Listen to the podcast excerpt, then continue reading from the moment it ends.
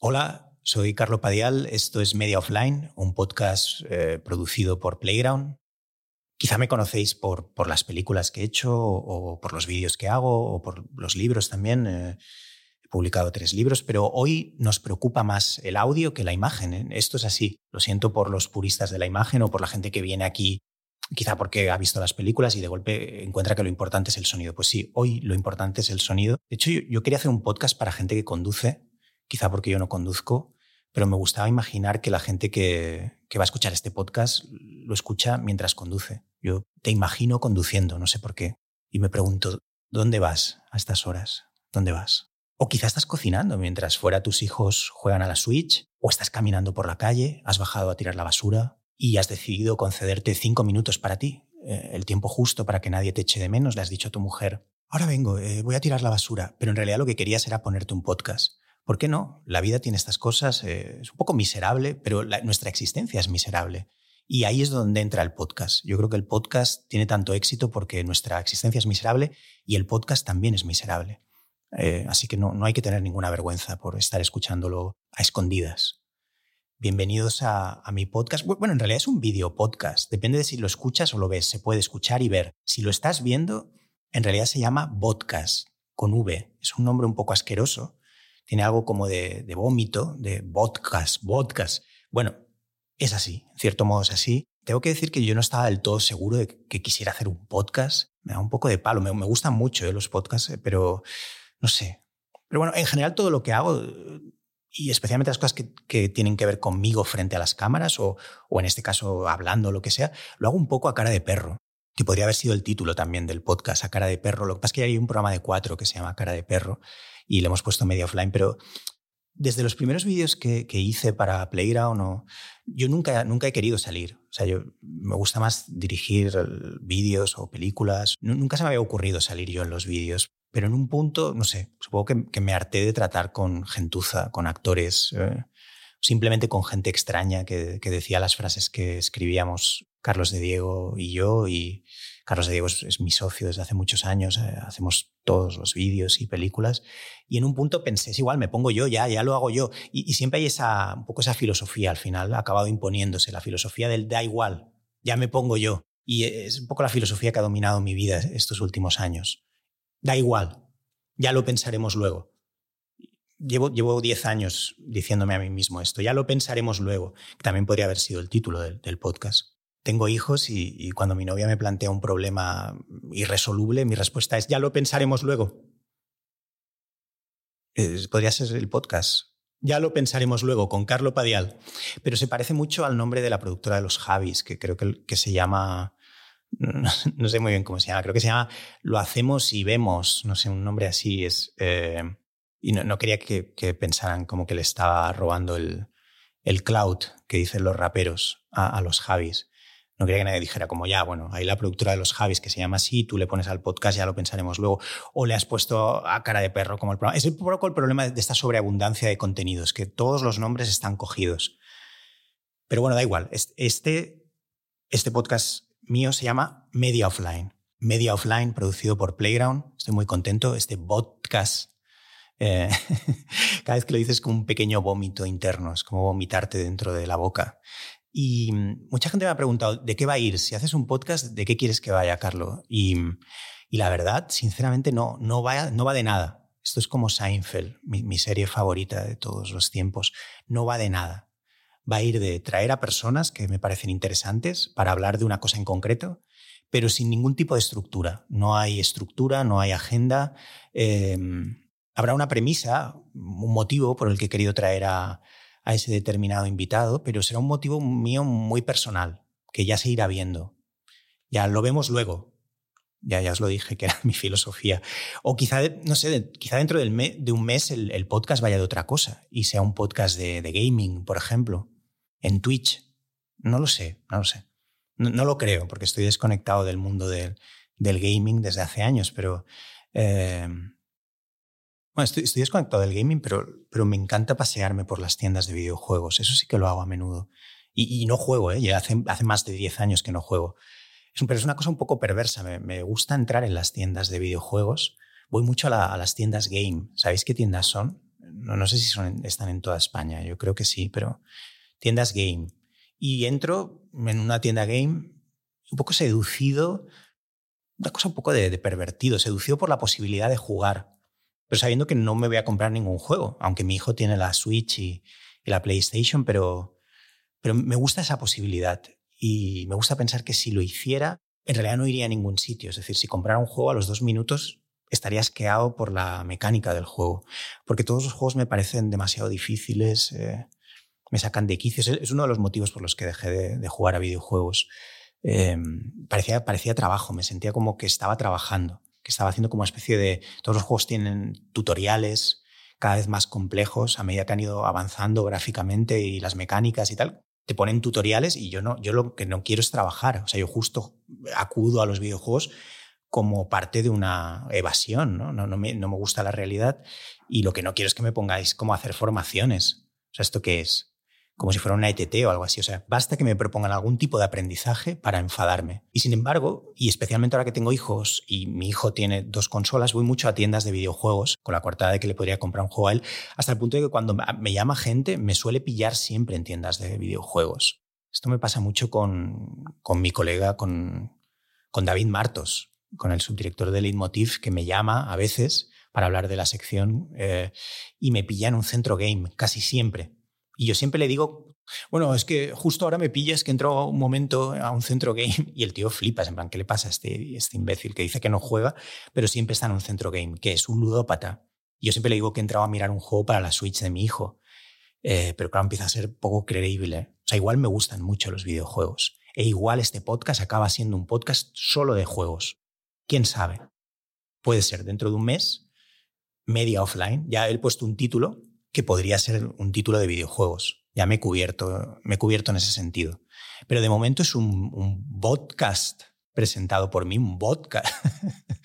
Eh, y, y, me encanta subirme al fenómeno del, del podcast y del podcast cuando ya es un lugar común, ya, cuando ya es una cosa asquerosa, una cosa manida, un burro apaleado, cuando todo el mundo tiene un podcast, eh, me parece bien acabemos ya de saturar Internet con, con estupideces, empujémonos como sociedad por el barranco de los contenidos, eh, porque es así, es el signo de los tiempos. Está todo el mundo emitiendo, nadie escuchando, y ya es donde estamos ahora en realidad. Es, es solo hay emisiones ya. Si tú, entras en Twitch, por ejemplo, te puedes, te puedes volver loco, porque es todo el mundo emite. Gente que casi no tiene seguidores, da igual, ya es una gran emisión todo. Y, y este podcast se suma a ese ruido, es, es más ruido aún, más ruido. Eh, media offline. Y hoy en Media Offline vamos a hablar, en, este primer podcast, me hace mucha ilusión hablar sobre, pensé, ¿de qué puedo hablar? En, voy a hablar de las cosas que, que, más me gustan. No, no quiero hablar de cosas negativas, quiero hablar de cosas positivas. Por eso hoy quería hablar de lo que más me gusta en el mundo, que es Prince. Prince es mi artista favorito y voy a hablar de Prince con, con Álvaro Carmona, humorista, eh, artista, director de cine también, que mm, es amigo y con, bueno, con tenemos este punto de encuentro él y yo, que no es muy frecuente en España, no haya demasiada gente que, que sea fanática de Prince, pero en nuestro caso es, hay un fanatismo por Prince y es una ocasión increíble este podcast para sumergirnos en nuestra obsesión desatada por Prince y ver qué sale de ahí, sin ningún tipo de, de restricciones. Mm. En realidad, lo, bueno de, de, del podcast es, eh, es que voy, a intentar quedar con gente con la que no tengo tiempo de quedar. Y porque tengo trabajo, tengo hijos y, y no, no, tengo tiempo de quedar con Álvaro, por ejemplo, para hablar de Prince. Entonces, voy a usar el podcast para quedar con gente que, que, me la encuentro por la calle y les digo, ya quedaremos y nunca quedamos. Pues quedamos aquí y, utilizamos este tiempo, que es, en, entre comillas, trabajo, para, en el fondo, seguir con la evasión. Bueno, puedo permitírmelo. Álvaro Carmona, nos metemos a fondo hoy en nuestro tema favorito, Prince. Y bueno, Prince y todo lo que viene con Prince. Los que, no los que no sepáis nada de Prince, que sois la mayoría de los que estáis escuchando esto, tenéis que saber que el Prince no es tanto Prince, sino sus alrededores también. Y de eso es de lo que nos vamos a meter hoy con Álvaro Carmona. Esto es Media Offline, un podcast producido por Playground y a partir de hoy voy a ser tu mejor amigo en Internet y, y también, también en el offline, en el, en el medio offline. Esto es Media Offline con Carlo Padial. Media Offline. Esto es la entradilla, por si no lo habéis pillado todavía. Esto es el, el título de entrada. Media Offline. Media Offline. Carlo Padial. Quería, quería, quería, quería hacer una, una, entradilla tipo Radio Primavera Sound. Sabéis que tenían estas voces así sugerentes, pero entra un poco patinando. Lo voy a hacer otra vez. Media offline. Media offline. Parece, que tengo algún tipo como de, problema en, el habla, pero la intención era hacer una voz tipo Nausea Nimri. ¿Sabéis? Lo voy a intentar una vez más. Media offline. Con Carlo Padial. Un podcast producido por Playground. Media offline. Con Carlo Padial. Tu mejor amigo online y offline. Sponsorizado por Gazpacho al Valle. No, es mentira, no, tenemos sponsor. Pero, pero si algún día tengo sponsor, ojalá, ojalá sea Gazpacho al Valle. De, hecho, quiero hablar con ellos porque, porque son amigos, es una empresa amiga y, y hablé de ellos en Leitmotiv y fueron tan amables de enviarme un, un, un tetrabric de, de Gazpacho al Valle con mi nombre. En vez de al Valle ponía Carlo. Y, he fantaseado con la idea de, que este podcast esté sponsorizado por Alvalle. Me parecería increíble. Y que los invitados eh, se vean obligados a beber un, vaso de gazpacho, que probablemente les sentará muy mal, porque, estamos grabando de por la mañana y yo no sé si un vaso de gazpacho por la mañana es muy buena idea. Pero, ¿por qué no? Media Offline, con Carlo Padial, todavía no sponsorizado por Gazpacho al Valle. Pero quizá mañana.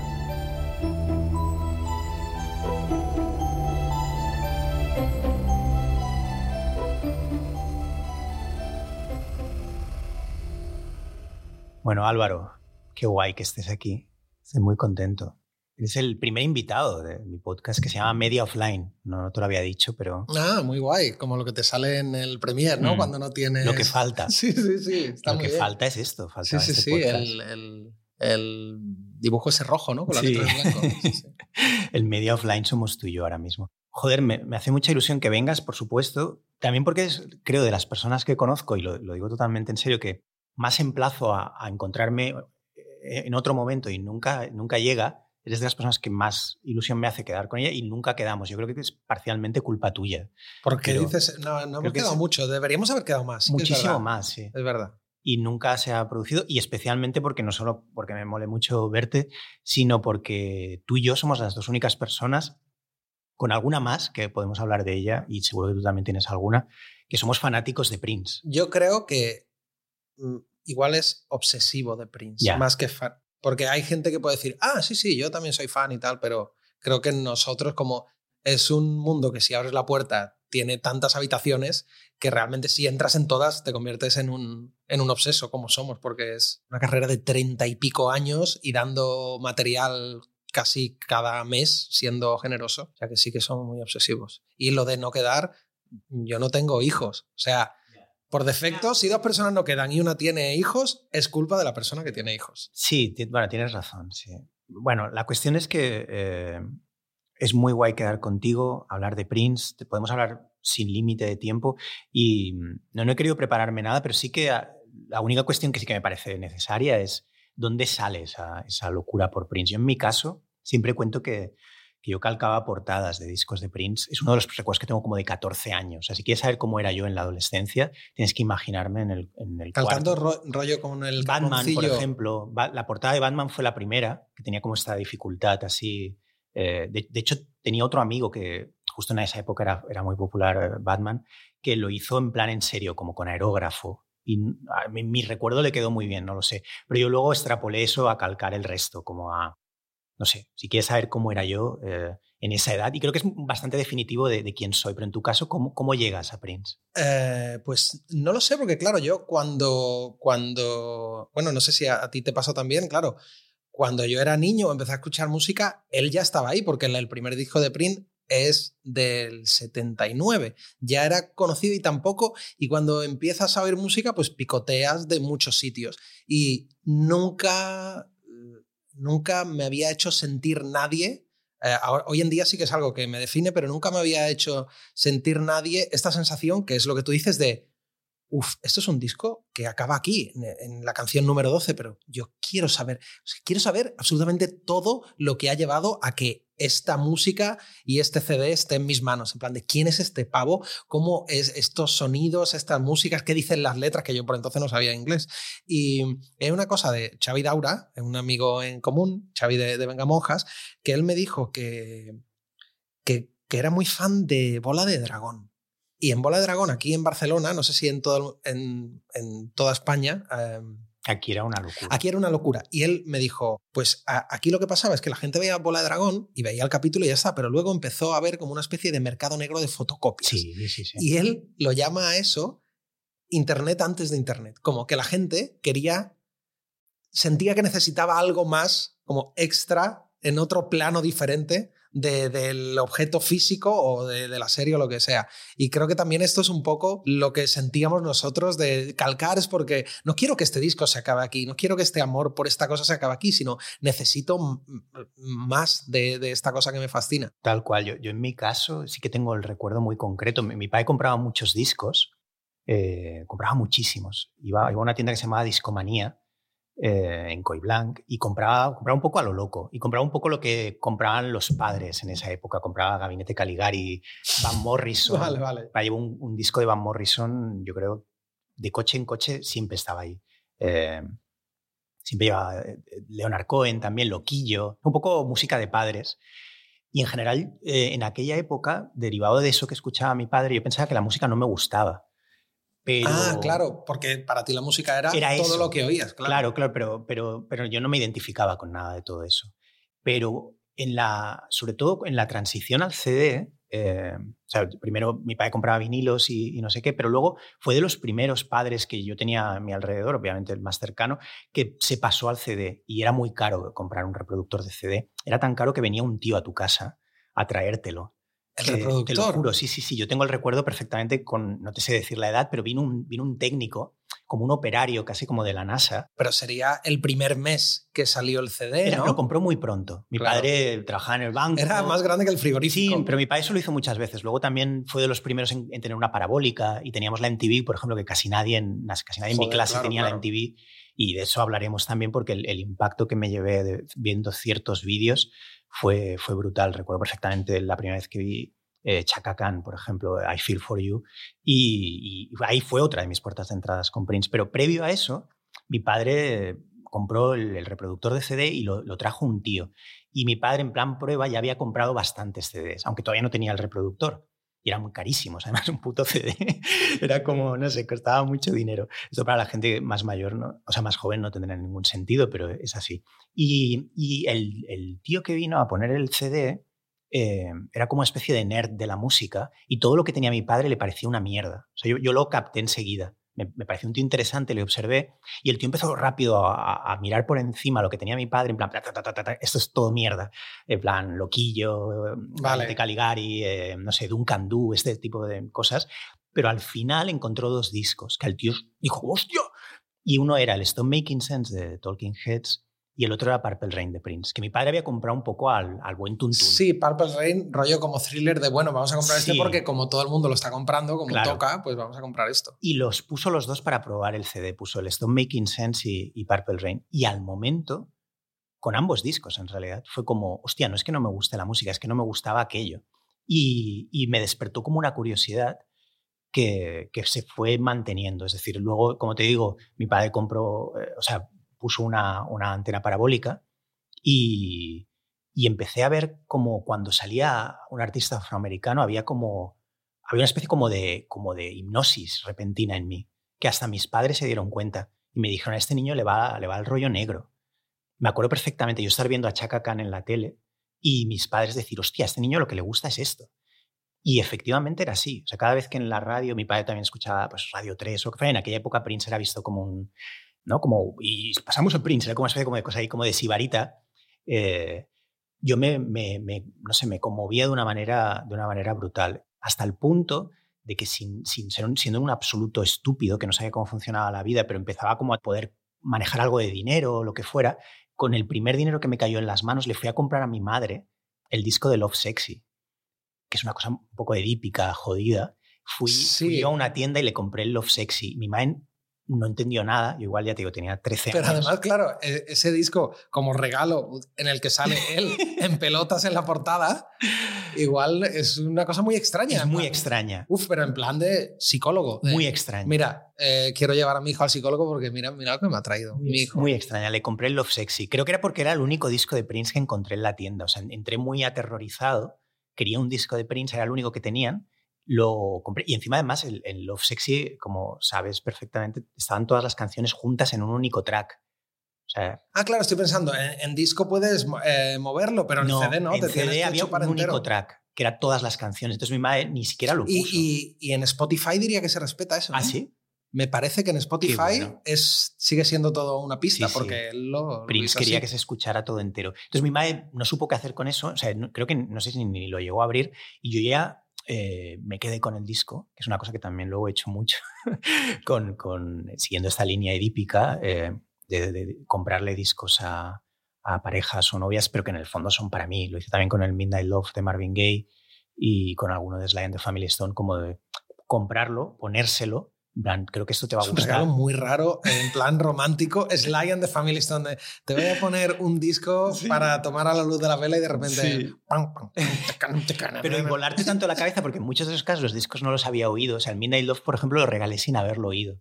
Y me Pero ¿y por qué? ¿Por qué? O sea, No ¿por, qué, sé. ¿por qué decías tú, este disco lo voy a regalar, va va a estar muy bien? Estaba descubriendo música cada semana. Vale. Era, era como... Tú veías Claro. que era afroamericano y decías, esto Bueno, apuesta no, segura". Marvin ya tenía... bueno, Ah, ¿sabías quién era Marvin sí? Ah, vale, tenía vale. el What's Going On y el, y el Let's Get On y, y ibas a la tienda y pensabas, bueno, a ver, ¿qué es esto? Midnight Love. Y, y me acuerdo perfectamente de, de una de las primeras novias que tuve, como probarlo en su casa y entrar Midnight Lady, eh, como esos sonidos de sinte loquísimos, y pensar, Buah, esto es lo mejor que he oído en mi vida. Y coger el disco, llevármelo e irme. ¿Sabes? En plan, y dejar la relación allí. Este disco es mucho mejor que cualquier relación romántica que tú y yo podamos tener. Ostras, pues. ¿Cuándo mi, compraste tú mi, ahí los primeros? mi- mi comienzo, claro, no es muy académico porque eh, a mí me empezó a interesar porque es algo como que flotaba así. Al principio escuchaba pues esto cuando era un niño, los 40, que ponen pues absolutamente pues todo, ¿no? Eh, y, y había algunas canciones, lo típico, esto que, que oyes canciones pero ni siquiera sabes de quién es y suenan y la has oído em, alguna vez y te suenan de haberla oído pero no sabes ni quién es el intérprete, ni el grupo, ni nada.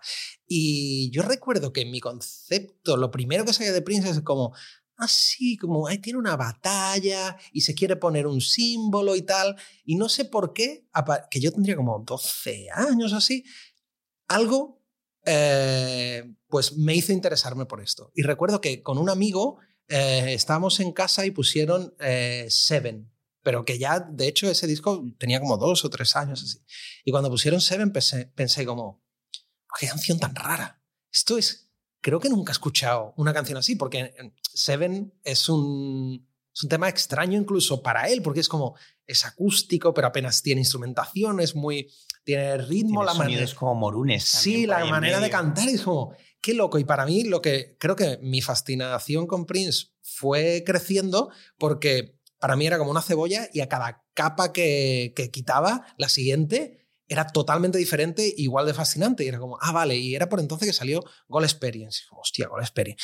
Y poco a poco iba eh, como mirando un poco para adelante y un poco para atrás. Y de repente, y mi cabeza explotaba cada vez que iba para atrás, porque, vale, este disco no lo he escuchado. Además, eh, la radio ya no iban a poner Sign on the Time, sino como escuché Sign on the Time es ir, comprarlo y ponerlo. Y, y fui mm, oyendo los discos porque me los iba comprando en CD. Fui haciendo toda la colección oficial a medida que además en esa época eh, empezaba un amigo mío, tenía la revista Búfalo, ¿te suena? Que se, pues era una revista que se podían pedir piratas. Entonces pedía piratas y venían como temas del Goal Experience que aún habían salido y a la vez fui entrando en esa época tan convulsa que es como el digamos el comienzo del Prince moderno que ya no se decanta tanto por los discos, por la música en estudio, sino por todo lo demás, a la vez que iba descubriendo pues toda la leyenda y y para mí fue una explosión porque realmente era como dos personas igual de fascinantes, que en realidad era la misma, y que la iba descubriendo poco a poco. Y ahí viene mi, mi camino, es eh, desde ese punto, que eso será como el 95, pues ser. ¿Te das cuenta de, como de que optar por esa... Yo sí tengo ese recuerdo un poco, como de que optar por Prince era optar casi como por un estilo de vida alternativo. Es decir, porque yo, por ejemplo, cuando, el, cuando sale el videoclip de Sexy Motherfucker, eh, en la MTV, yo estaba flipando con, con la MTV, eh, con todo lo que ponía. No sé, era, era, cuando la MTV no eran reality shows, sino que eran, realmente eran videoclips, era música, no, no como ahora. Y, y el, creo que la misma semana, eso habría que comprobarlo, pero bueno, da, exactamente igual, eh, no somos periodistas, así que me importa una mierda. Pero yo diría que la misma semana que sale Nirvana, con el vídeo este, yo es que no escucho. Sí. Eh, bueno, claro, no puede haber más diferencia. Sale, sale Sexy Motherfucker, el vídeo, la versión larga. Y yo recuerdo ver como lo de Nirvana y, y, pensar, bueno, esto es diferente. O sea, es como reconozco, como me llamaba la atención de una manera concreta, como, vale, hostia, cuidado con estos, pero claramente opté como por la otra puerta, la puerta de Sexy Motherfucker, que me voló la cabeza, pero de una manera chifladísima. O sea, el videoclip, eh, era todas las mujeres eran increíblemente guapas y, ellos iban vestidos de una manera que me parecía lo mejor del mundo. Eh, hay una figura que yo creo que ya no, no existe tanto. bueno, básicamente él, era el único que la, que la mantenía, que es esta especie de, de entertainer classy como él que creció viendo a, pues, Smokey Robinson, a James Brown, que era como un tío en el que, eh, bueno, gente que ha currado en Paisley Park dice, eh, no tenemos que explicar qué es Paisley Park. no, no, no, no, tenemos que explicar nada. Que no se puede ir en pantalón corto. Sí, eh, oí cuando esto cuando murió que salían como muchas historias, uno que, que, dijo, un día fui a currar en pantalón corto en Paisley Park y yo y Prince nunca nos cruzábamos palabras, yo era yo un currito que hacía como no sé qué y fui un día en pantalón corto y al día siguiente me viene alguien de allí y me dice, eh, perdona, ha dicho Prince que no puedes venir en pantalón corto, que te visto en pantalón corto y no puedes venir en pantalón corto. No quiere que... O sea, todo... Y solo hay que ver él, se reinventaba cada, cada, cada disco, cada año, cada dos años. Y es flipante verle hacer cosas como aparentemente normales, como ir en bicicleta o jugar a básquet, pero vestido de Prince, que es una cosa que obviamente la, la anécdota esta famosa de Chappelle, que salen de Chappelle Show,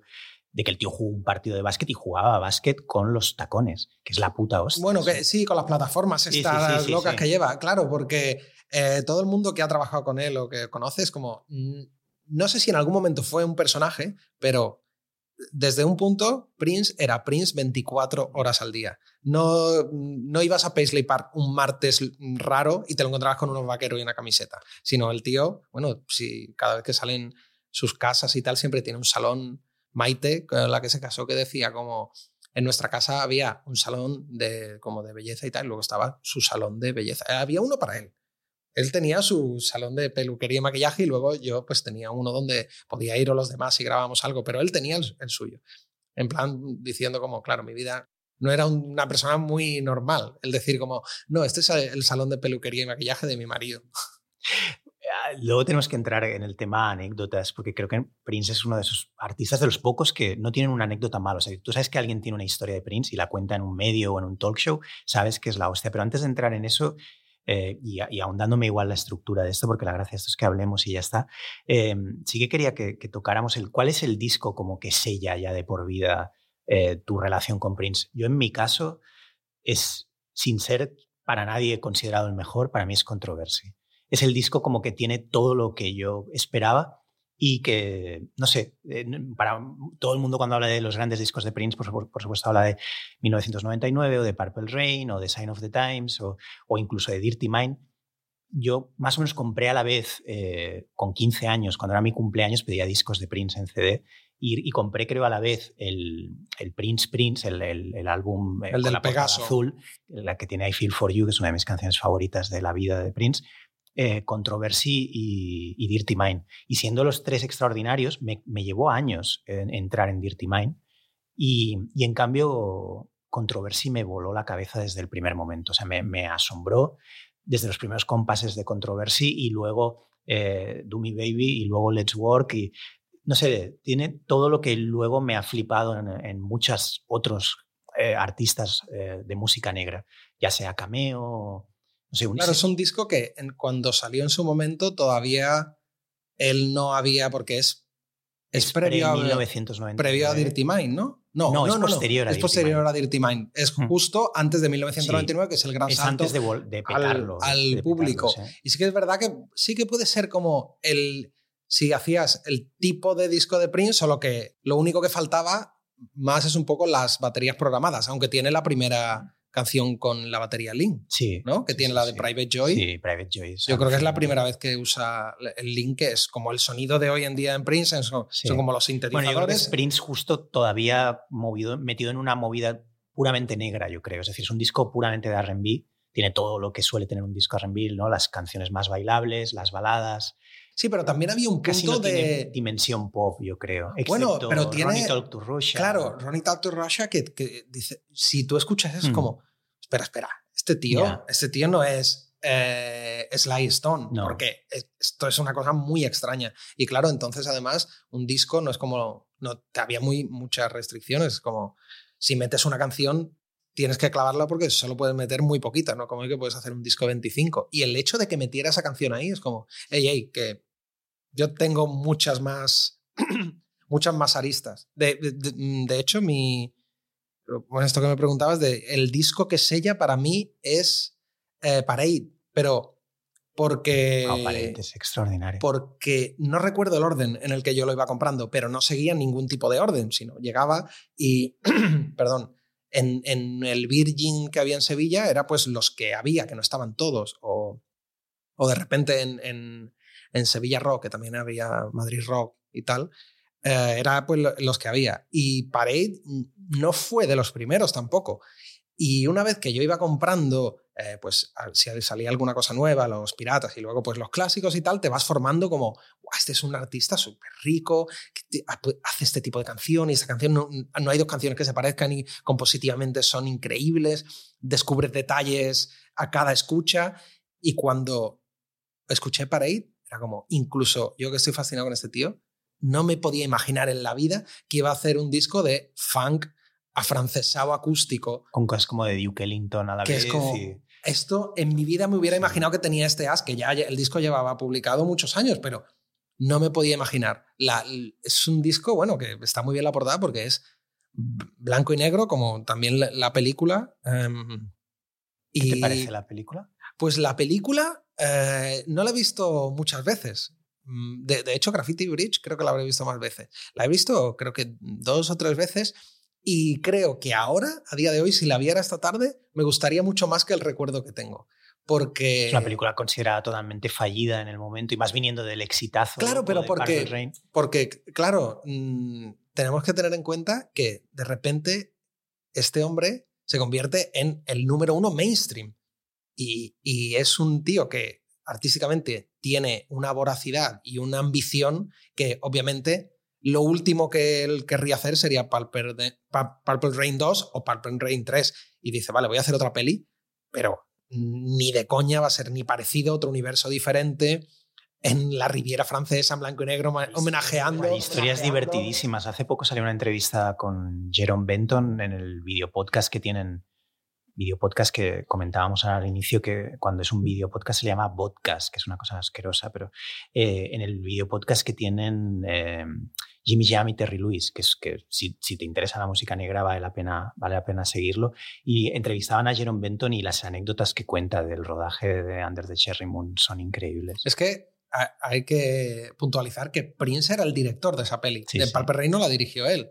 Pero en una entrevista que dio como hace. serían como dos o tres años antes de morir, eh, dijo como que no le gustó mucho Under the Cherry Moon porque eres director y todo el mundo habla contigo. Y todo el mundo te hace preguntas y a mí no. Y a él no, eso no le gustaba. Y lo comprendo, porque ya es Prince, no tengo que hablar con todo el mundo. Y debió ser un rodaje complicado. Y lo mejor de, de- de- de esa peli, en Pulp Rain yo sí que veo como una, un puzzle en el que junta la música, el momento cultural, el, el que Prince de repente junta los géneros y tal. Bueno, Purple Rain es una obra maestra. Sí.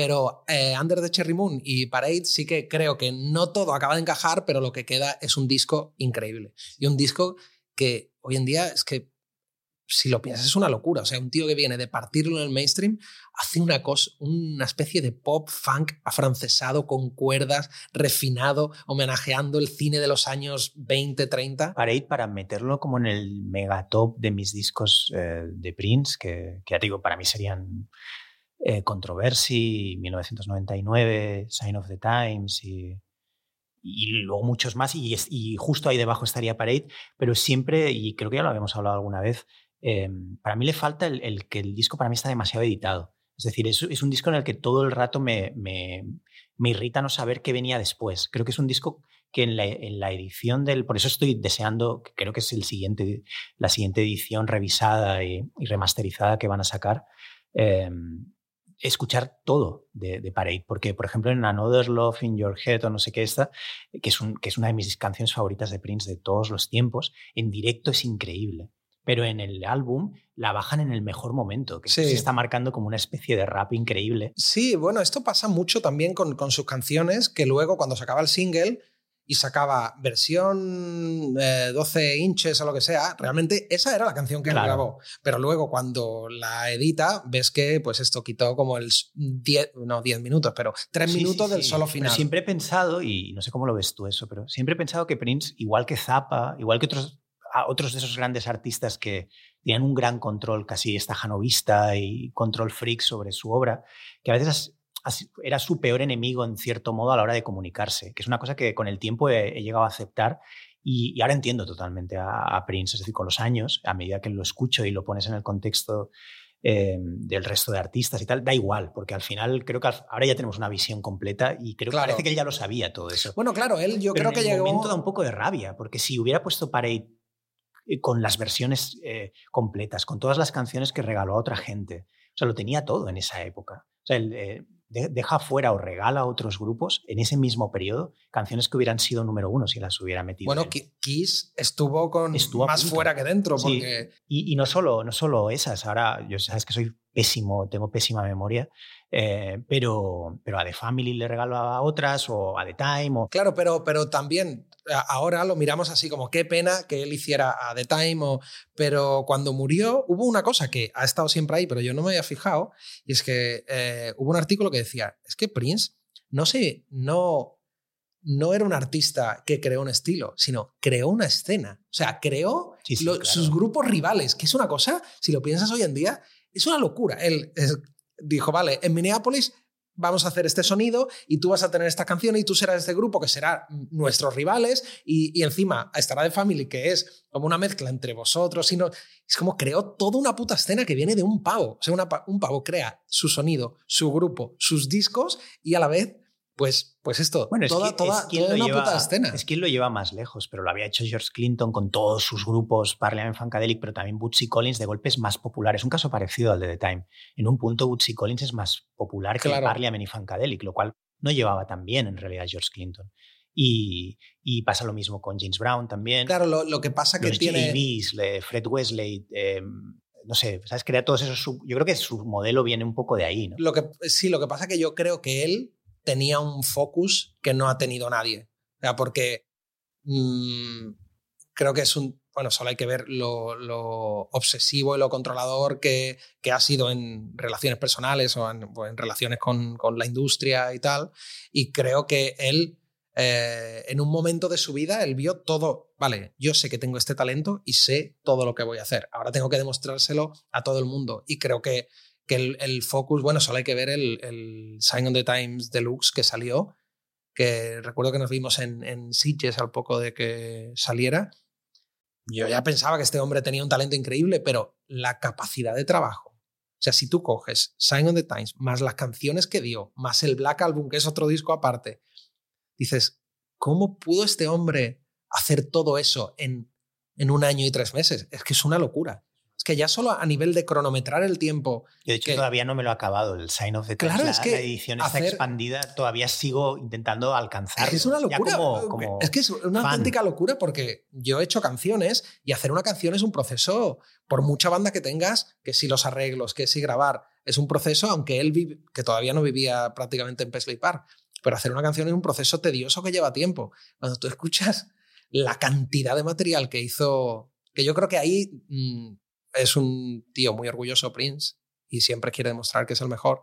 Y creo que después de Under the Cherry Moon, es como que, que dirían como, vaya, el fracaso de la película y tal, él dijo, os vais a enterar. Voy a, voy a coger todo mi talento y todo mi energía y lo voy a poner a hacer una cosa bueno, él, acojonante. Él tenía esta ambivalencia de, por un lado, quería ser totalmente extravagante, hacer las cosas a su manera, pero luego le jodía pues que, yo que sé, Michael Jackson fuera mil veces más popular o... Pero esa es un poco la cosa también que te quería tratar. O sea, se supone que, que todo el mundo tiene un Elvis, ¿no? Para ti, para mí es Prince. Eh, es decir, una figura musical que te representa, con la que te identificas o, o que simplemente admiras mucho. Eh, yo aunque tengo todos estos héroes como Zappa o Sly o Johnny Mitchell o Anita Baker o Marvin, del que estábamos hablando también, Prince siempre será esa figura, ¿no? Eh, ¿Por qué crees que, que, te tocó de esa manera? Yo en mi caso lo tengo muy claro, es por, el, es por el narcisismo absoluto. Es decir, es una cosa patológica, es decir, soy una persona profundamente narcisista, soy hijo único, eh, mi padre y mi madre, mi padre es un paranoico del libro, mi madre es una histérica también del libro, y, tuvieron un único hijo porque querían que su hijo fuera como una especie de, de megamáster de la propiedad intelectual y se pasaron toda la vida diciéndome, este niño es diferente, este niño tal que cual. Me, me, me pusieron la cabeza como un bombo con esta idea, he necesitado muchos años de terapia para sacudirme esa presión y, y de algún modo Prince es responde a eso. Sí. Prince responde a esa especie como de figura intocable, narcisista, una persona como que parece no relacionarse con el resto del mundo. Y yo creo que de manera muy, eh, eso, patológica, cuando tenía 13, 14 años, que son los años clave, yo creo, en los que te formas un poco en términos culturales y demás, Prince representaba esa, en el exterior a alguien a, a quien podía entender, ¿no? Y, pero en tu caso, ¿por qué, por qué crees que fue? Porque tú eres un tío mucho más normal que yo. no lo sé, yo creo muy, que todos, muy brillante, muy inteligente, pero todos los que hacemos algo creativo mm, no somos gente normal. Yo creo que tenemos como nuestras taras o a poco que eh, escarbas un poco encuentras locura. Pero yo en mi caso creo que fue la, la cantidad de... El, el, digamos, la, la relación trabajo y creatividad. Es un tío que creo que lo que me flipó era que cada vez que eh, iba a una época encontraba algo igual de brillante, pero totalmente diferente. Y creo que eso me influyó mucho. Plan de, este tío tiene mucho talento, pero en ningún momento ha dicho, vale, como tengo 100% de talento, voy a trabajar al 50%, sino voy a trabajar a, la, a, tope, siempre. Y voy a, mientras otros hacen un disco cada cinco años, yo cada cinco años me voy a reinventar cinco veces. ¿Ha sido influencia tuya en ese sentido? Yo creo que es lo que más me ha influido. El, el, esto que comentaba de Parey, de decir, pero, pero todo esto lo ha hecho este hombre.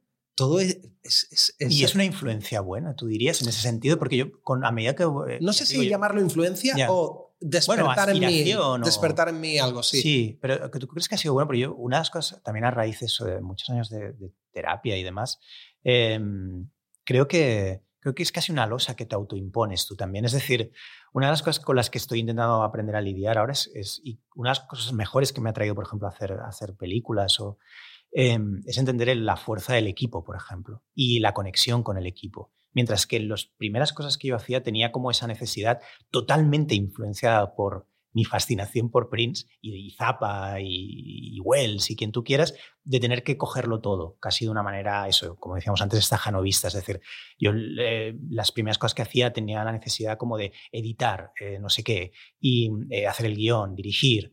Y mientras que cada vez más lo vivo de otra manera y en cierto modo me sacudió esa especie de fantasma de Prince. Y es por Prince, es decir, eh, y sí, sí, sigo teniéndolo. ¿eh? Y también el, el, síndrome del hijo único, de que está solo y lo tiene que hacer todo él. Pero cada vez a medida que creo que voy estando un pelín más sano, intentando preservar quién soy y tampoco intentándolo modificar, sí que me sacudo un poco esa, esa idea de, esa figura como del, del genio control freak. Claro. Y, y, a, y, aprendo como a, aprendo de mi equipo, aprendo de la gente, aprendo de, por ejemplo, mi, algo muy gordo, por ejemplo, la, la hice muy solo, la hice con Berto, pero siento que la hice muy solo. Y aprendí, por ejemplo, lo importante que era tener a Carlos de Diego, por ejemplo, en el equipo. Y el resto de proyectos, eh, eh, vosotros sois mi película o, o, Doctor Portuondo, la serie que estamos haciendo ahora, o, lo que va a venir a continuación, de las principales enseñanzas que me llevé fue necesito siempre a Carlos de Diego. O sea, es una persona que no puedo prescindir de ella. En aquel momento tuve que prescindir por cosas laborales y demás. Los dos estábamos eh, integrando un equipo eh, que no podía prescindir de los dos en ese momento, pero fue, una gran, fue un gran error. Tampoco se lo he dicho nunca a Carlos, pero es la verdad.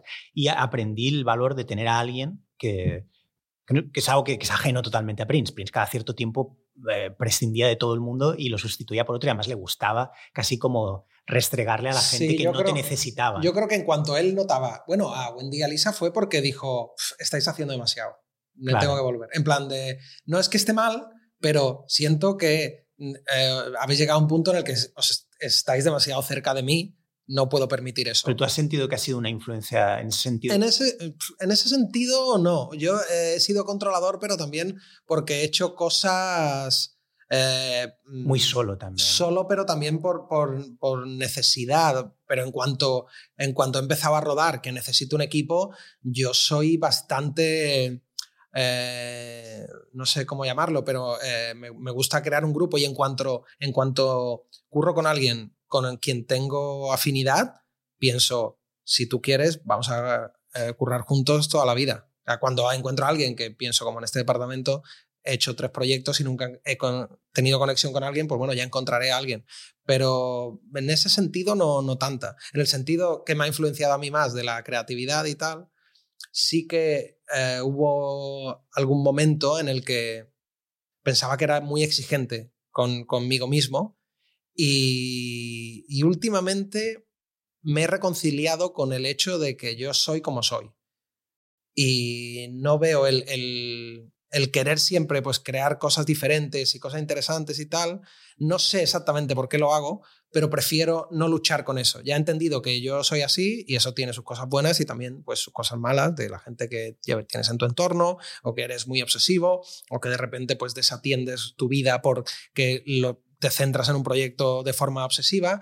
Eh, pero he entendido que, soy así y que el intentar luchar con eso no tiene sentido, porque llegará un punto en el que me volverá a pasar. ¿Y ha entendido la gente de tu entorno tu locura por Prince? Porque yo, en, mi, en mi caso, nunca, excepto Dida Calcaraz, que, que, no está aquí hoy, pero que es otro fanático de Prince. Lo que pasa es que Dida que es tan, yo creo que es principalmente fanático de, del funk, yo creo. En el caso de Dida creo que el acento no está puesto en Prince, como en tu caso y en el mío, que para mí Prince es lo que está arriba y luego viene todo lo demás, viene eso, Parliament, Funkadelic, Sly, James Brown, etc.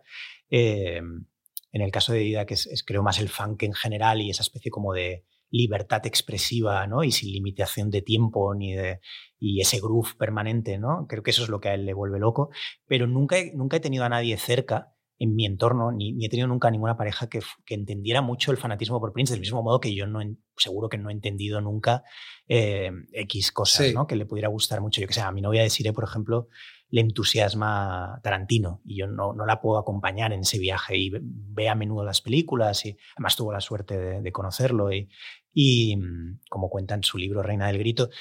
Y, y yo nunca le he podido acompañar. a veces vemos la película y está absolutamente asombrada por lo que trae Tarantino yo no lo veo. O sea, me, me, gusta Pulp Fiction y el resto te lo puedes quedar, me da igual. Pero en cambio, eh, por el, del mismo modo, nunca he conseguido que a nadie le llegue Prince como a mí me llega. Pero lo, has intentado, lo, has intentado, Lo he intentado, pero, pero veo que no hay manera. En general con la música negra, tengo que decir. Es decir, yo creo que en, que en España la música negra, eso me lo decía alguien que, que se dedicaba, que estaba cercano a la, al mundo de las discográficas en España, las cifras de ventas han sido siempre muy bajas. Es decir, cuando Dr. Dre lo petaba en todo el mundo, en España vendía muy pocos discos.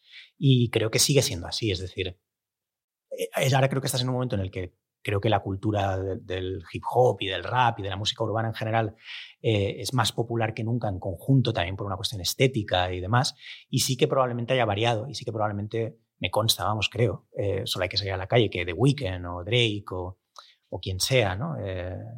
Sí, pero esos son casos como muy puntuales. Muy puntuales, sí. No es, en general, yo creo, yo creo que no. Pero no, no, acaba de llegar la, la, música Yo creo que es, que es Princess, en el fondo, bueno, en el fondo no, y en, y en, la forma es, es, música negra principalmente. Y creo que esa es la gran barrera por la que no, no que yo no tuviera a nadie en mi entorno, sino que en general siempre ha sido una cosa como un poco un club de mandarines, ¿no? Sí, pero si tú, si tú pones Sign of the Times, eh, Sign of the Times no es un disco muy negro.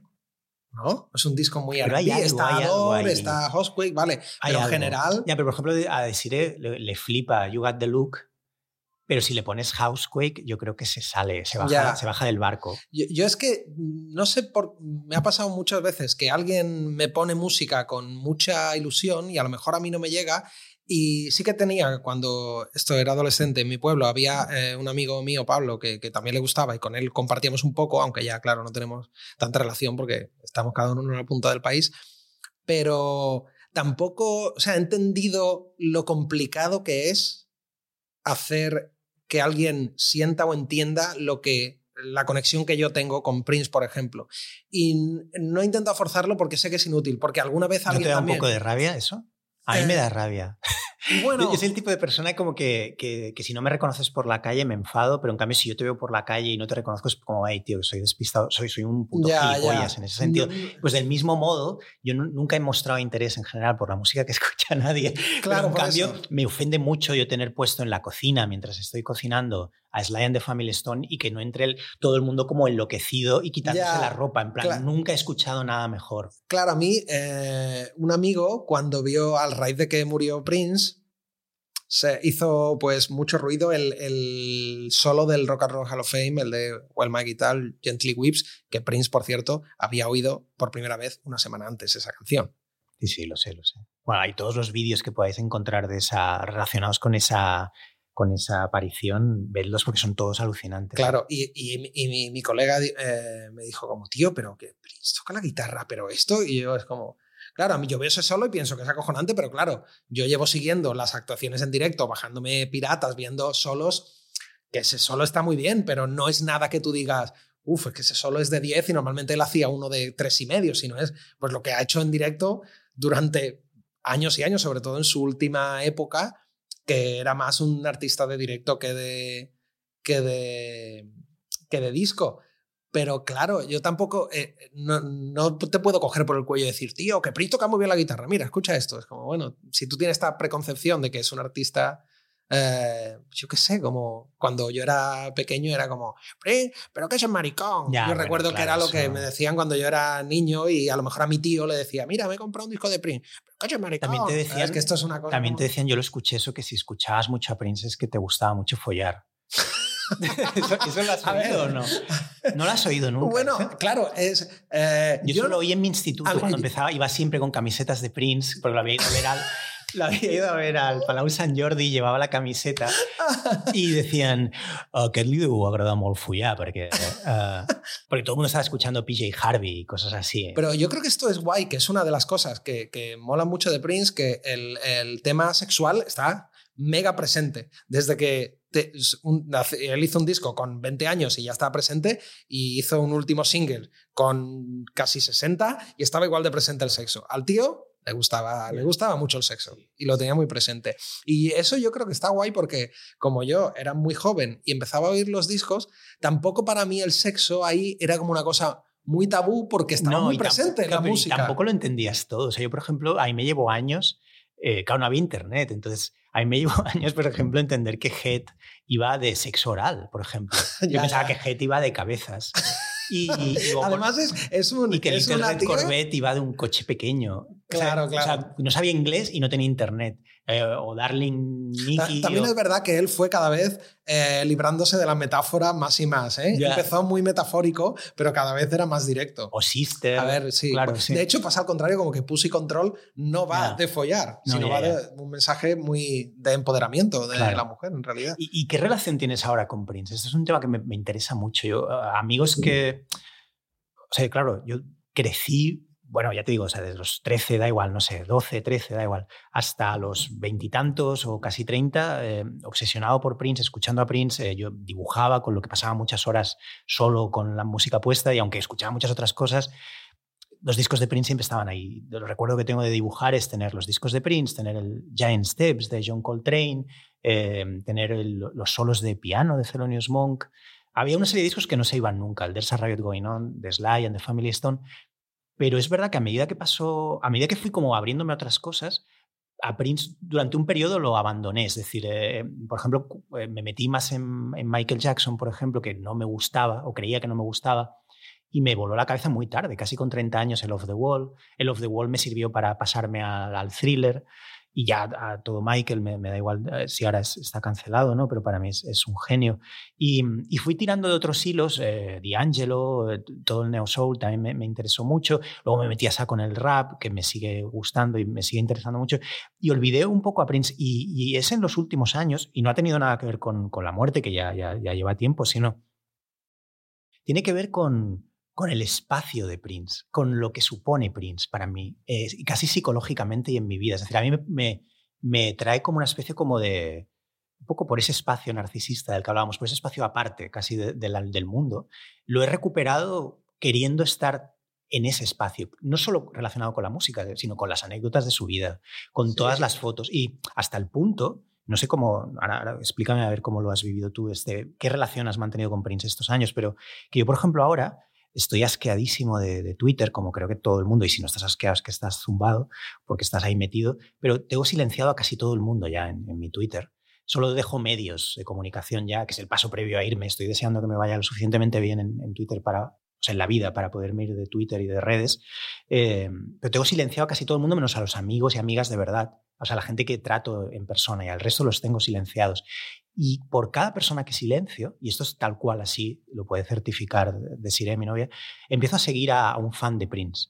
Tiene algo como simbólico. Esta gente que directamente en el nombre ya tiene algo de. Ya hay algunos maravillosos. Eh, y entonces, eh, claro, en mi timeline ahora ya solo hay fans de Prince y luego el, New York Times y el país y no sé qué. Entonces solo veo mi timeline de golpe, ha pasado de ser esta cosa jodida, de gentuza peleándose y todo el mundo con agendas y todo el mundo va a ver con el cuchillo esperándote así para que vayas para clavártelo en la cabeza, ha pasado a ser una cosa maravillosa de gente que pinta óleos. De sí, además es que eh, en Instagram, claro, como yo miro cosas de Prince, me sale, eh, tiene una estética que una vez que quitas a Prince de la estética es un poco horterichi, alguna cosa. Bueno, palomas y rosas y cosas así. Hay gente que hace pasteles, te envié el otro día como un... Sí, sí, sí, sí, la sí, sí. Hay gente que, pinta muchas acuarelas, eh, pero joder, es, es, gente más pura, tío. yo creo que es gente como que no se ha dejado arrastrar por la polarización y el enfado que estamos viviendo en 2021 y a mí me, me trae paz. O sea, me trae paz Prince, me trae paz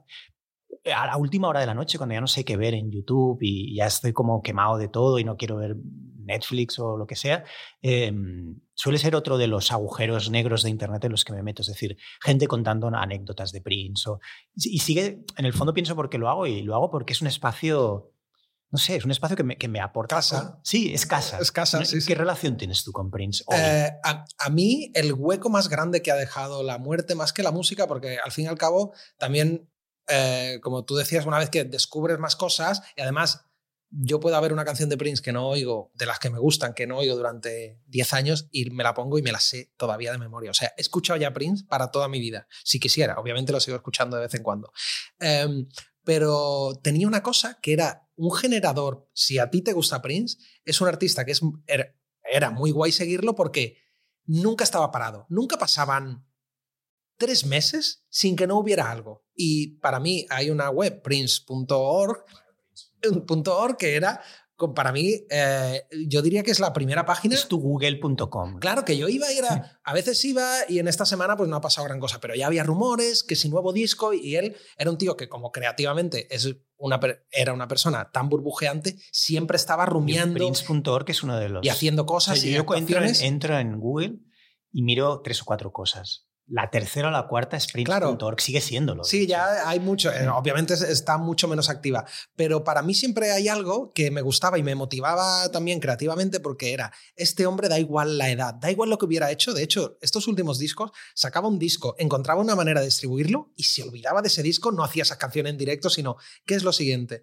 Y echo de menos ese what's next que siempre había con él, de tú entrabas y decías, incluso aunque lleven dos discos que tampoco te han gustado muchos, pero bueno, pero ya se habla de que va a sacar el siguiente disco en tal, va a hacer una actuación en tal, eh, de repente va a hacer una gira de solo de piano, uh, qué guay, siempre había algo generándose. Y recuerdo que, que eso llenaba, no sé si grande o pequeño, pero un hueco en mi vida o atención, el siempre pensar como está rumiando algo y entrabas y veías algo así, aparte de de, la música que podías disfrutar. Qué guay que menciones Prince.org. ¿Ves? Otro, otro punto de comunicación entre tú y yo. Claro. no sé, lo habríamos hablado, pero no mucho. No conocía a nadie que... Bueno, es que... Eh, y qué buenos son los hilos de, Sí, sí. Sobre todo los que no van de música. Hay, unos, que, por ejemplo, que periódicamente especulan sobre el tamaño del, miembro de Prince, por ejemplo. ¿Los has visto estos o no? Bueno, claro, ahí, hay unos... No hay consenso. Hay, unos... Bueno, pero está la foto, la foto del... ¿Has visto la foto? la que está de amarillo. Sí. De hecho, tengo un amigo que. bueno, Pablo. que sostiene que no, no, no, era una persona con. Eh, yo creo que sí. Eh, si tienes actitud vital, ¿Sí? ¿tú crees que grande. Yo creo que sí. Y en esa foto, yo, esa foto no está adulterada. Y eh, tengo mi amigo Pablo, este que decía mm. que, que, teníamos relación en Utrera, tuvo una beca en Filadelfia, de no recuerdo qué era exactamente, y estuvo estudiando en Filadelfia y fue a Las Vegas al 31, 21 Show y me hizo un report que me lo escribió por mail, un mail larguísimo, divertidísimo y tal, y me dijo, lo único, tío, a mí me daría vergüenza ir así, porque eso es en plan de, como que si tú estabas cerca como él estaba, porque fue al bar... Es que no llevaba ropa interior. En plan de, dice, tío, a mí me daría vergüenza ir así porque no es que no te lo puedes ni imaginar. En plan de. Como casi que te daba en la cara. Ya, qué bueno. sí, sí, sí. Hay un par de cosas que tenemos que, tocar antes de, irnos, que no sé cuánto llevamos, pero son dos cosas, o, tres, da igual, igual luego nos olvidamos. Pero la primera son las historias relacionadas con Prince. Es decir, yo creo que es claro, de los artistas como Rick James como Rick James también es otro, creo. Que todas las historias son buenas. James Brown también, todas las historias son buenas. Yo creo que no llegan a este nivel, ¿eh? Bueno, las de James Brown de unido, como se digo en catalán. Pero las historias de Prince son todas una locura, no tiene historia mala. ¿Cuál es tu historia favorita relacionada con Prince? Es que hay muchas, ¿eh? Hay, hay un montón. Bueno, es que tiene una cosa, esto no es una, una historia, pero a Ricky Gervais le hicieron una entrevista para preguntarle por la colaboración de Bowie en, en Extras. Y dice, pues conseguí el teléfono de Bowie y llamé a Bowie y, le dijo, hola, eh, David Bowie, soy em, Ricky Gervais. Y dice Bowie, ostras, sí, vaya, eh, sí, ¿de qué? Dice, ¿te viene bien hablar ahora? Y dice, ah, sí, sí, sí, bueno, estaba comiéndome un plátano. Y él lo cuenta en Conan, y Conan y Ricky Gervais como, guau, tío, solo la imagen de David Bowie comiéndose un plátano es fascinante. Y, y pensé en Prince porque son gente que ha cultivado tanto el secretismo y el que son como una deidad casi, que cuando lo ves hacer algo normal... Y además Prince no solía comer delante de la gente. Nada, o sea, nada. Lo ves un tío tan excepcional que eso lo ha construido él súper conscientemente. Y como que aparecía flotando, ¿no? claro, si tú ves a Prince comiéndose un yogur, ya es fascinante. Claro. Porque no te imaginas que esa persona, ¿no? Es como Cleopatra, una cosa así, como un es casi concepto.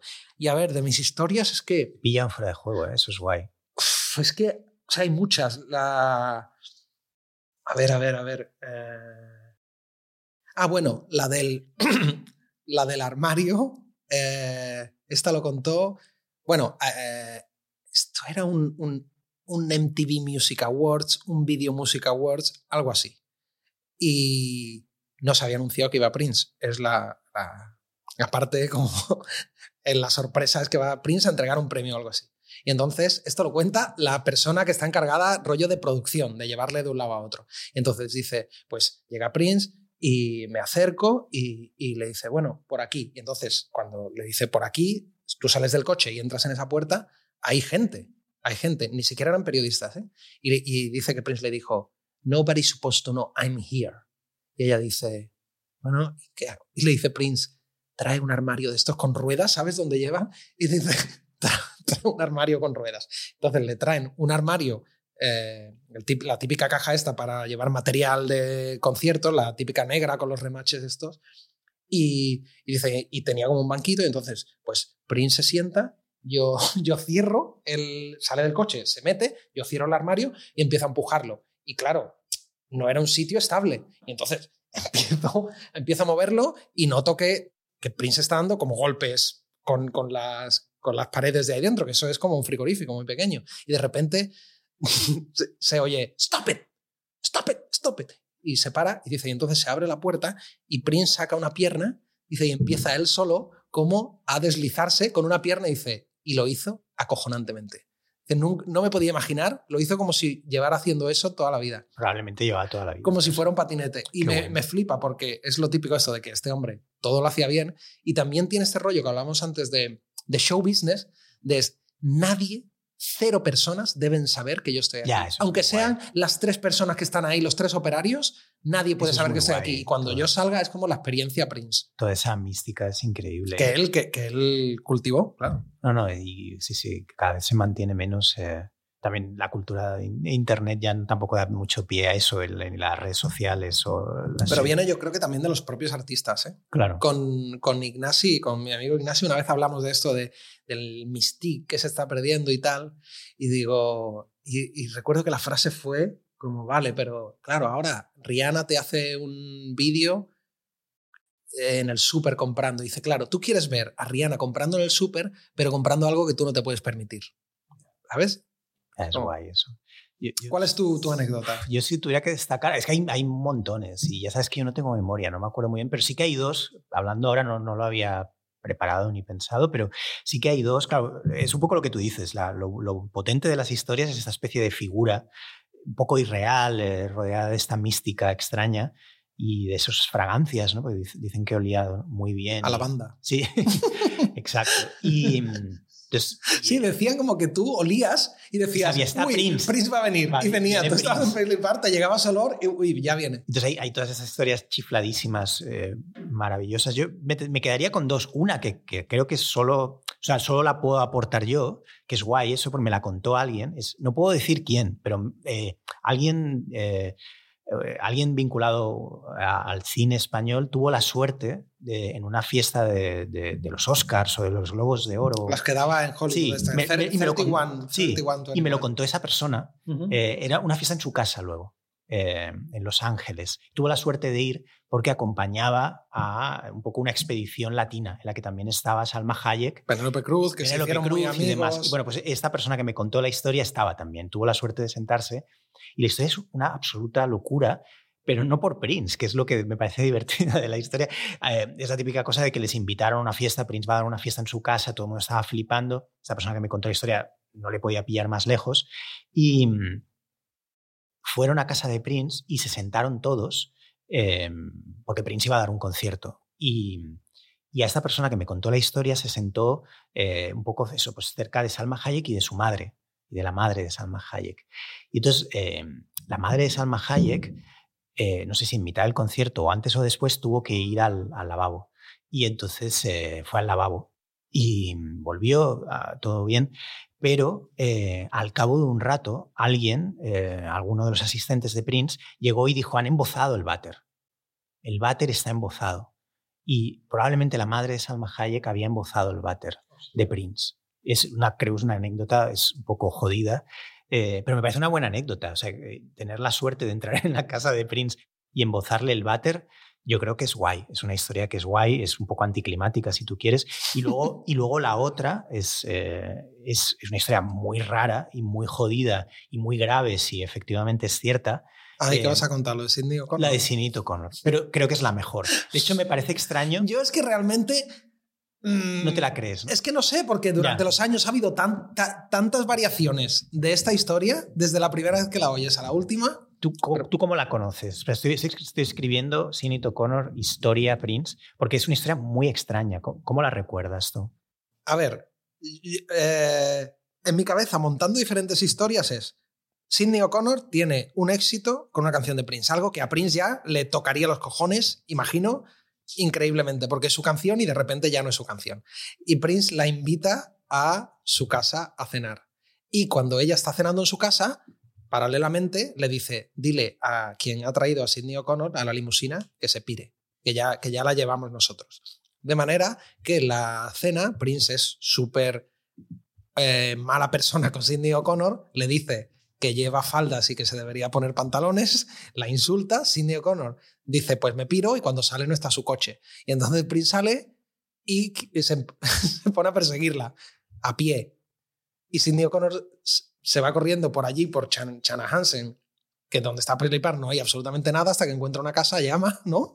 ¿Voy bien o qué? Sí, sí, sí. Estoy, Llama. estoy intentando leer algún fragmento para que quien no sepa nada de la historia se quede flipando. Llama a una casa y dice, ábreme que Prince viene y que quiere pegarme. Y entonces ella se queda en esa casa hasta la mañana siguiente, Prince por- no la vería y se vuelve andando a Park. Es más o menos así. Este, acabo de encontrar una entrada en el país y, y lo que Sidney O'Connor explica lo, lo contó la primera vez en un post de Facebook. Antes luego lo ha sacado en sus memorias y tal. Lo que ella cuenta es que, más o menos lo que tú has dicho, tal cual, le dijo que no le gustaba que dijera palabrotas en sus entrevistas, es decir, como que no dijera tacos, y, y ella se lo tomó como muy mal. Y entonces eh, tuvo que huir de la casa y se puso violento, empezaron a insultarse. Pero Yo recuerdo, pero tendría que buscar el podcast, eh, o sea, el, perdón, el, el post original de Facebook, eh, que contaba una historia, o sea, contaba un detalle extrañísimo, que era que en mitad de esa discusión, reproches, no sé qué, Prince le propuso un juego de como de una lucha de almohadas. Eso está en el post. sí, Y ¿no que era como tirar, tirar comida? también se empezaron a tirar comida? Sí, y también lucha de almohadas. Y, y Sinead O'Connor se dio cuenta de que la almohada que le había dado Prince a Sinead O'Connor era una almohada, pero la que llevaba Prince llevaba objetos eh, de hierro dentro. No Como- puedes. Te lo juro, sí, sí, sí, sí. Y se dio cuenta de que si le daba, la mataba.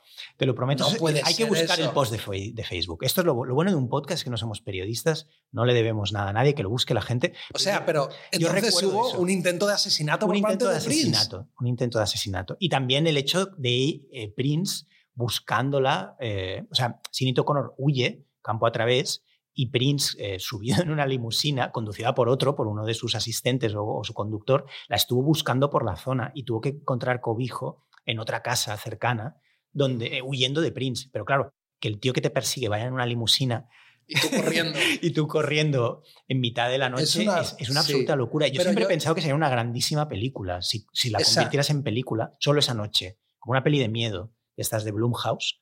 Claro, Son- lo, la- lo que pasa también que es que Sidney O'Connor justo ha, ha empezado a contar esta historia muy al final de su época, que la pobre ha, ha tenido como muchos mm, men- mental breakdowns y la pobre la verdad que estos últimos años lo ha pasado bastante mal. Y claro, de aquello que era como una anécdota un poco del show business, ahora de repente en esto, creo que fue como hace un par de años y tal, cuando dijo ha tomado un, un rumbo oscuro, pero realmente no sé.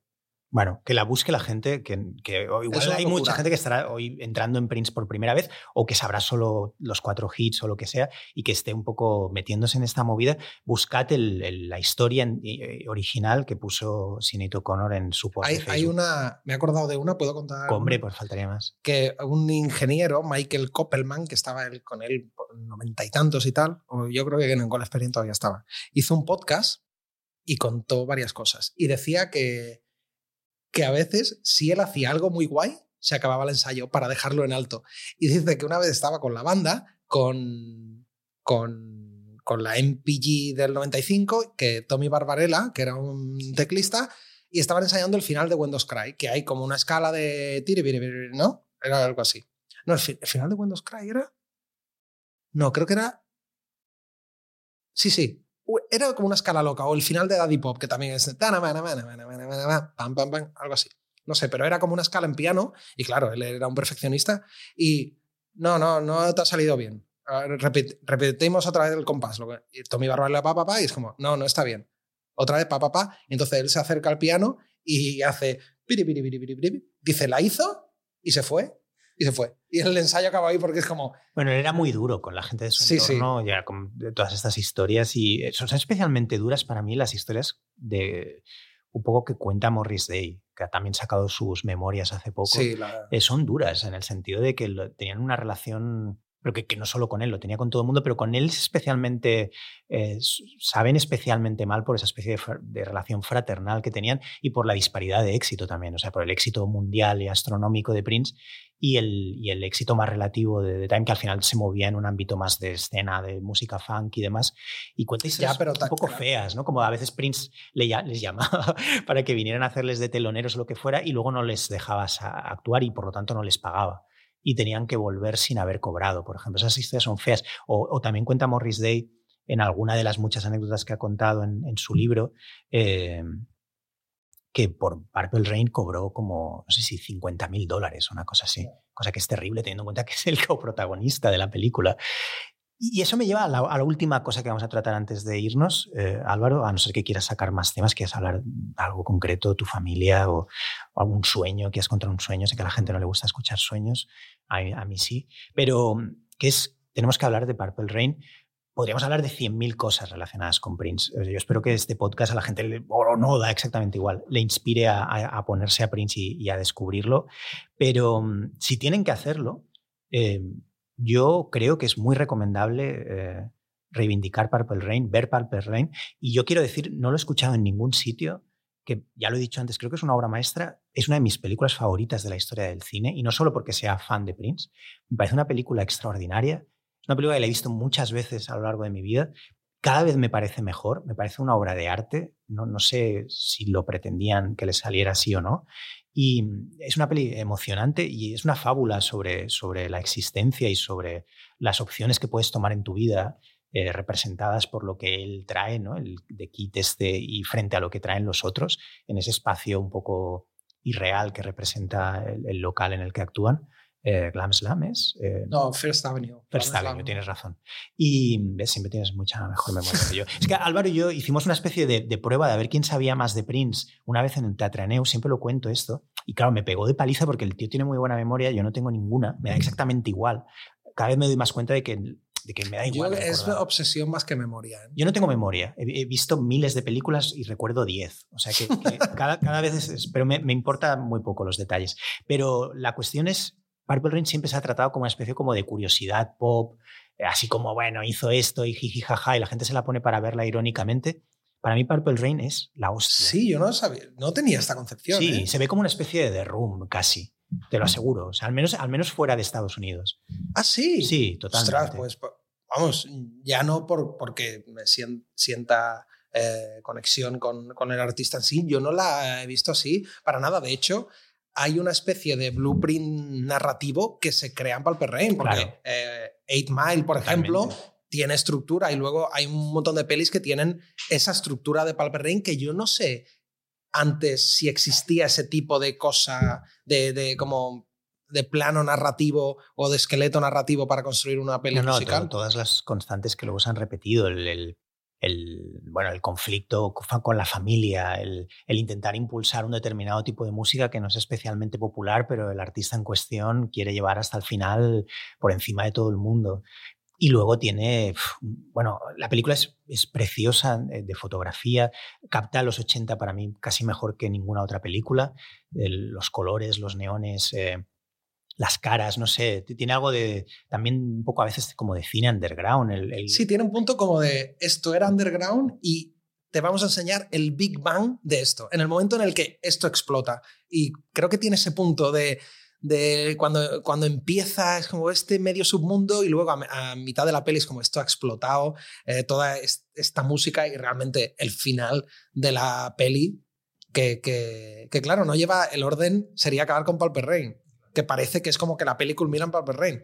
La historia culmina en Purple Rain, pero luego te queda lo que es Prince, que son dos canciones de, eh, de que es I Would Die For You y Baby I'm Star en directo que es un puro espectáculo y ya narrativamente se ha acabado. Bueno, y, todas las que no son tan famosas, es decir, eh, las canciones de The Times son increíbles, aunque por supuesto se hicieron famosísimas, ¿no? De Bert y Jungle Love. Jungle Love. Salen las dos en la película. Y luego las canciones de Vanity Six, ¿no? Sale solo Sex Shooter, pero bueno, era Polonia Six ya. Claro, era Polonia Six. Y luego está. Sex Shooter es una de mis canciones favoritas de todos los tiempos también de Prince. Y me encanta esa, esa escena en la, que, en la que están como ensayando toda esa estética. Que Morris dice: I want some ass shaking. I want perfection. es genial. Sí, sí. Y luego el, el, para mí en Palper Rain, el momento que fue como. Uy, uy, uy, esto es, esto es una locura cuando. Que es el, el doble. El doble act, eh, Computer Blue eh, no, Computer Blue es. Sí, Computer Blue, Darling Nikki, que la hace. Sí, sí, cuando está como crecidísimo, o sea, cuando está subidísimo, en, anclado en su movida, todo el mundo claro está que en contra es como, suyo. Eh, the Kid is in rare form tonight, dicen, ¿no? Como el, el Kid está esta noche está extraño, que es un poco porque son dos canciones extrañas, la verdad. Es una película, es una película increíble y no sé, es para quien no la haya visto, la tiene que ver, pero la tiene que ver en serio. No, no la, no, no Yo no tenía ni idea de este rollo irónico. Sí, sí, de cómo la va a estar En general, las películas de Prince han tomado siempre, pues eso, como, como, como las películas de Elvis, o sea, como una especie como de cosa... Pero Under the Cherry Moon yo creo que tiene este punto guasón de estamos haciendo como jugando con los elementos de este, y, y, Prince se toma mucho menos en serio porque hace de un, de un gigoló y cuando seduce a la, a la señora y tal, bueno, ya solo la primera escena esta que dice, cuanto más bebéis, mejor sueno yo. Está tocando el piano. Yo creo que sí que tiene este punto de no nos tomemos demasiado en serio esta peli. Bueno, Prince siempre es un elemento que no nos da tiempo igual, o igual sí, porque es un podcast y da igual, pero eh, que es el sentido del humor en Prince. Es decir, yo creo que es algo que mucha gente es eso, juzga como desde fuera, irónicamente, y uno de los elementos fundamentales para entender a Prince es su profundo sentido del humor. Es decir, era una persona que era, por un lado se tomaba increíblemente en serio, de una manera eh, megalómana, pero al mismo tiempo hay todo el rato una especie de distancia irónica y hay un juego no solo en las letras, sino en la estética, en, en los arreglos. Eh, es alguien que te, hace reír también con su música, cosa que no es tan frecuente, es decir, que no tienen tantos artistas. A mí, hay mucho, la mayoría de los que a mí me gustan mucho lo tienen, es decir, y especialmente de ese periodo, Cameo, por ejemplo, tiene un sentido del humor también brutal. Además, claro, al, al tener un estudio, poder grabar todas las canciones que le dé la gana, graba canciones solo pues por, por, por una risa. La de Movistar, por ejemplo, que es una canción que está muy guay, pero es una canción que es divertida, no, que no pretende ser como la gran composición ni nada, sino de, de cachondeo y el estado eh, Chlorine Bacon Skin. o, hay una de Crystal Ball que se llama Pum Pum, que es malísima, por cierto, que en las notas pone esta canción está grabada solo porque está aburrido en el estudio y bueno, tenía ganas de pasar. Bacon Skin es una de esas tantas como 11 minutos, ¿eh? Exacto. De sketch. Pero, pero Morris Day cuenta en las entrevistas que, que, las grababan así, es decir, cuando Morris Day y Prince solían grabar eh, y los primeros discos de, The Time evidentemente están grabados así.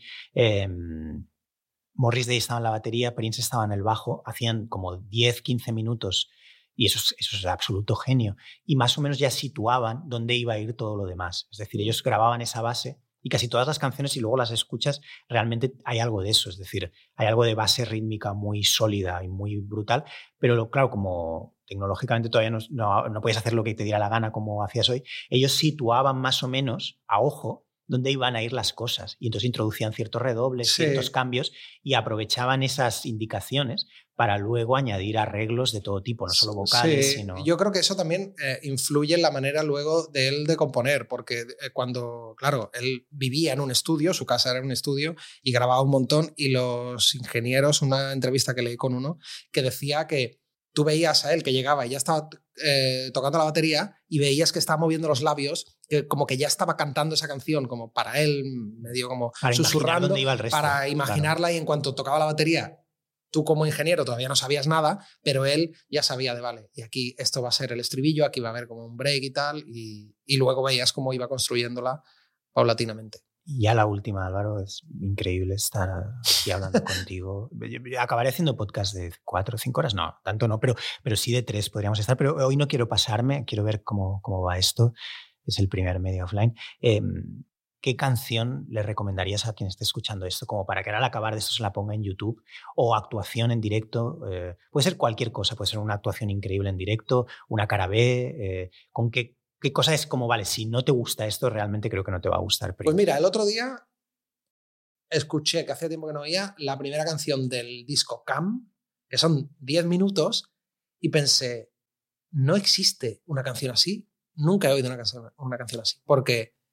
Que hay varias versiones. Sí, pero yo digo la del disco. porque es, es R&B, pero es jazz, pero de repente es como un poco de new soul y tiene, tiene un, el loop, tiene como las, las campanas estas de Navidad y de repente hay un juego con los, con los saxos y hay un chorrociento de voces y de samplers y de tal, y los loops de repente entra un momento oscuro y él hace como que te está haciendo el amor, se escucha su lengua en, los auriculares y lo escucha con auriculares. Practica como un cunilingus en la oreja. Sí, sí. Y oreja es, es, la vagina, ¿no? Sí, sí, Y pensé, no existe una canción como esta, no, no he escuchado nada.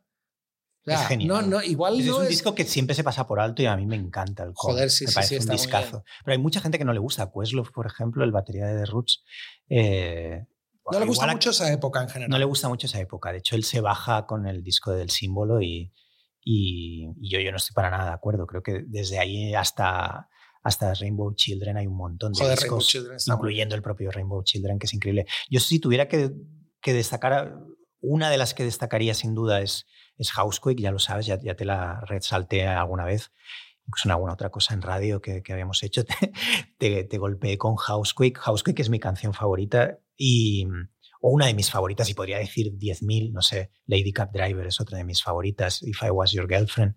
Si tuviera que coger algo en directo, todo, o sea, en cada uno de sus periodos, todo, es- son increíbles. eh, recuerdo el impacto que me, que, me, que me produjo verlo yo en directo la primera vez eh, en, el, en el Palau Sant Jordi en Barcelona, presentando precisamente el disco este del símbolo.